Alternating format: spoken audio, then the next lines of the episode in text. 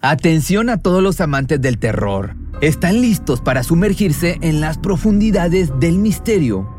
Pues les presento Archivos Perdidos, el podcast que explora las historias más escalofriantes de México. Archivos Perdidos no es solo otro podcast de horror, es una experiencia única que te lleva de la mano a través de historias como si estuvieras ahí mismo, viviendo los eventos junto con los protagonistas. La producción del podcast es impecable, con una narración cautivadora, efectos de sonido envolventes y una música que te sumerge en cada narración. Y si has vivido algo inexplicable, envía tu historia al correo archivosperdidos.genuinamedia.com y únete en este viaje a lo desconocido. Y no olvides también seguirlos en Spotify y Apple Podcast para no perderte ningún episodio. En resumen, si eres un amante de los misterios y las historias intrigantes, Archivos Perdidos es una adición, un complemento obligatorio a tu lista de reproducción. Los mitos y las leyendas circulan en todas partes del mundo. Algunas ciudades, provincias o países tienen sus propias historias que incentivan el turismo o la curiosidad de la gente, como la historia, por ejemplo, de Drácula original o el monstruo del lago Ness, entre muchas otras. En Estados Unidos se da una gran cantidad de leyendas, en su mayoría difundidas por las redes sociales, incluso inspirando los ahora conocidos como creepypasta. En el caso de la historia de hoy, los monstruos cabeza de melón resultan una leyenda tanto interesante como a la vez aterradora, pero con una explicación lo suficientemente clara como para darle un contexto a la misma. Esta es una de esas leyendas que se extiende por diferentes estados del país, cada una dándole su propio giro de tuerca para acomodarla a su propia historia, pero que incluso llega a tener versiones en las que su origen no es de este mundo que son los famosos Melonhead o cabezas de melón. ¿Qué tan cierta es su historia? Pues bueno, es lo que te voy a contar en el video de hoy.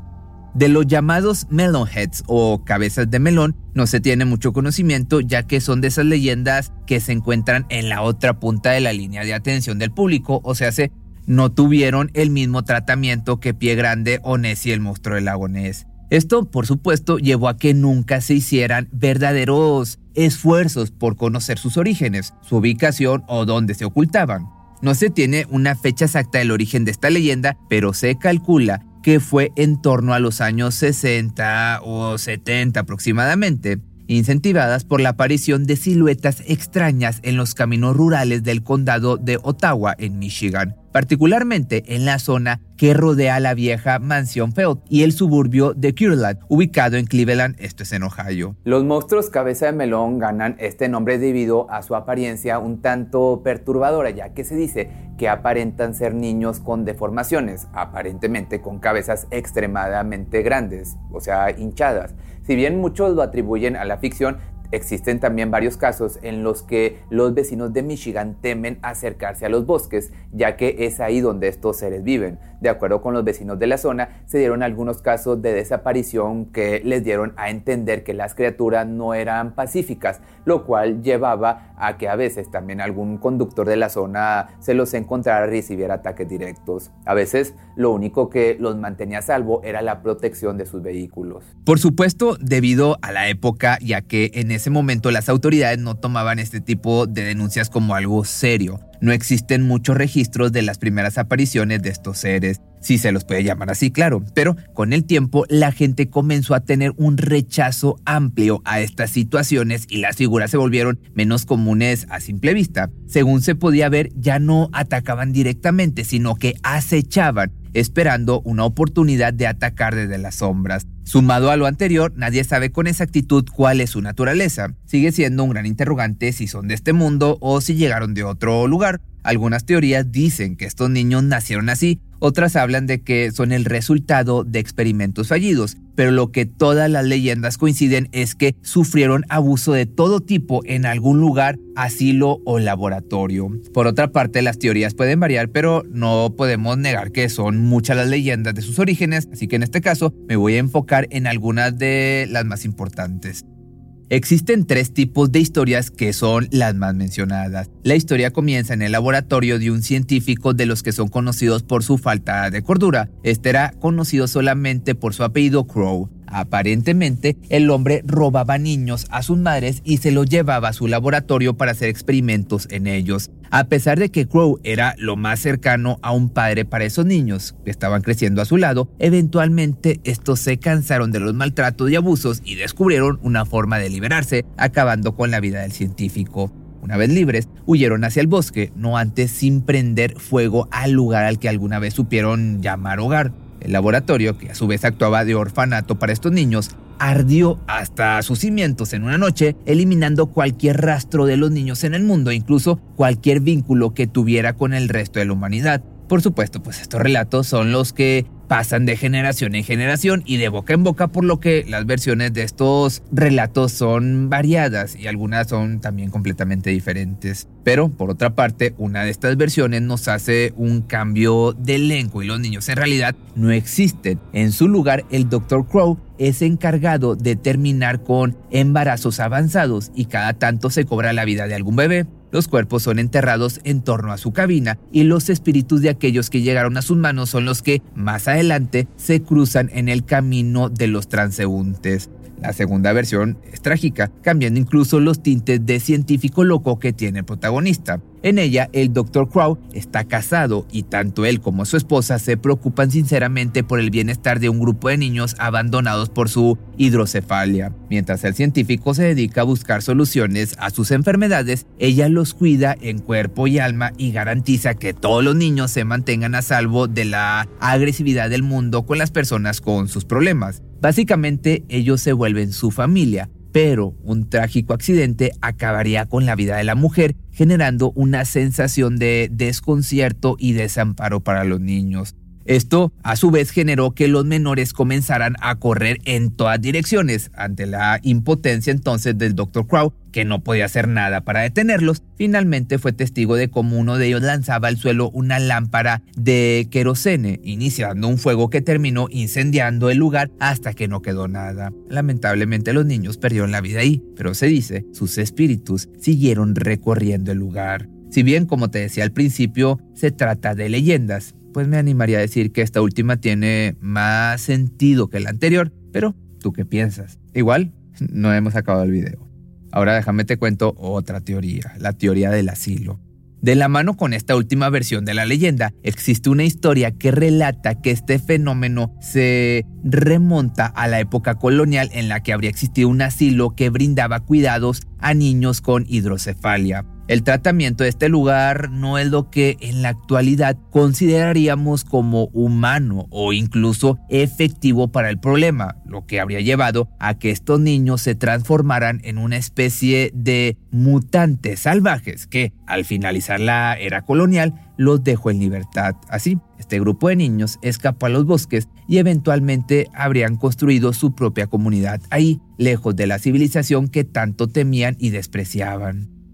Si bien el epicentro de esta leyenda sea entre Michigan y Ohio, Connecticut también tiene sus variaciones de esta, especialmente en el suroeste, llegando a zonas del sur del condado de Litchfield, el centro y el este del condado de Fairfield y el oeste del condado de New Haven en Connecticut. En estas zonas, la leyenda se extiende por diferentes condados y tiene unos tintes similares a las historias que ya te conté, pero según una variación, el condado de Fairfield era la ubicación de un asilo para criminales con problemas mentales que se incendió en otoño de 19 1960, lo que provocó la pérdida de todo el personal y la mayoría de los pacientes, con entre 10 y 20 reclusos desaparecidos, quienes supuestamente lograron sobrevivir al escaparse hacia el bosque. Pero la leyenda dice que el aspecto de las cabezas de melón es el resultado de haber recurrido al canibalismo para sobrevivir a los duros inviernos de la región, lo que a su vez les provocó el desarrollo de la hidrocefalia que les daría la apariencia y el nombre. De igual forma, algunas versiones de esta leyenda, vaya la redundancia, sustituyen el asilo o la prisión por lugares de negocios o campamentos y los reclusos o pacientes por empleados, personal o asistentes al campamento. Las variaciones también adaptan la historia a la ciudad donde se cuente, de qué ciudad eran originarios estos individuos y dónde terminarán. Pero según la segunda variación, las cabezas de melón son descendientes de una familia de la época colonial de Shelton Trumbull, que fueron desterrados después de que se hicieran acusaciones de brujería contra ellos, lo que los obligó a retirarse al bosque. Así que como ocurre con la primera versión de esta leyenda, esta variación atribuye la apariencia de las cabezas de melón a la endogamia. Los monstruos cabeza de melón supuestamente se aprovechan de los humanos que deambulan por su territorio. Como todas las leyendas que existen en la actualidad, de alguna forma pues deberíamos poder unir a estos personajes con seres de otro mundo. Contrario a lo que dicen los locales, existen personas que creen que estos seres que habitan en los bosques son criaturas que llegaron del espacio exterior Quizás se trate de una misión fallida con un grupo de sobrevivientes o tal vez se trató de alguna especie de experimento con seres humanos, tal vez una malformación debida a a encontrarse fuera de nuestra atmósfera. Pero esta leyenda pues, en sí no deja una explicación coherente de este tema, pero asegura que son criaturas de alguna manera diferentes a nosotros. Podríamos intentar vincular esta historia a los seres que han convivido con la humanidad a lo largo de su historia, pero que no comparten del todo nuestra realidad y por lo tanto jamás han sido comprendidos o integrados en nuestra sociedad. En cualquier caso, esta leyenda nos está hablando de criaturas cuya verdadera naturaleza no conocemos. Si bien todas estas teorías y leyendas que rodean a los monstruos cabeza de melón son interesantes, esto no lo podemos negar, y entretenidas, también llamativas e incluso aterradoras, la realidad es un poco menos perturbadora y tiene más sentido. El laboratorio del Dr. Crow no existió, en su lugar existió una prisión y lo que hoy conocemos como la Mansión Feld. Hace muchos años atrás fue una escuela religiosa, por lo que la situación era un tanto tensa. El término cabeza de melón no refería a ninguna enfermedad, sino era una forma de burlarse de quienes podríamos llamar cerebritos, los niños más inteligentes, para que me entiendas. Se decía que muchos utilizaban este término ya que se trataba de niños que venían de familias adineradas y por eso tenían cabezas grandes y todo termina pues congeniando con esta leyenda. Lo bueno es que esta leyenda también logró incentivar el turismo de la zona, generando también más puestos de trabajo e incentivando a los turistas a conocer más de la historia del condado, que ya después de decirte la verdadera, la verdadera razón, como que ya no es tan interesante. Pero bueno, vamos a pasarnos al final de este video.